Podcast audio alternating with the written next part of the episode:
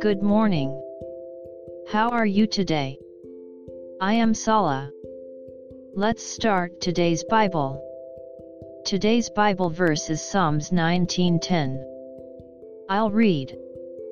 More to be desired are they than gold yet, than much fine gold, sweeter also than honey and the honeycomb. Amen.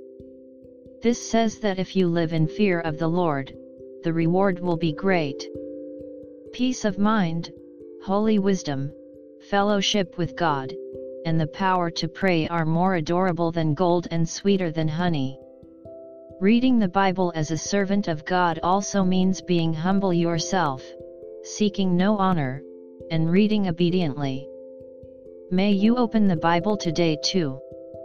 God bless you. See you tomorrow.